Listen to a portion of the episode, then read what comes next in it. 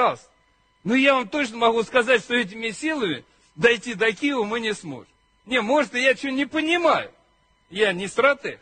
Но это точно, абсолютно. И пугать не надо никого. Надо понимать, что вот эта тактика сдерживания, она правильная. Вопрос в том, сколько мы их сдержим.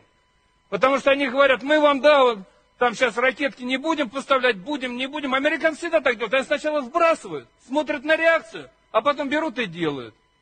Сделают.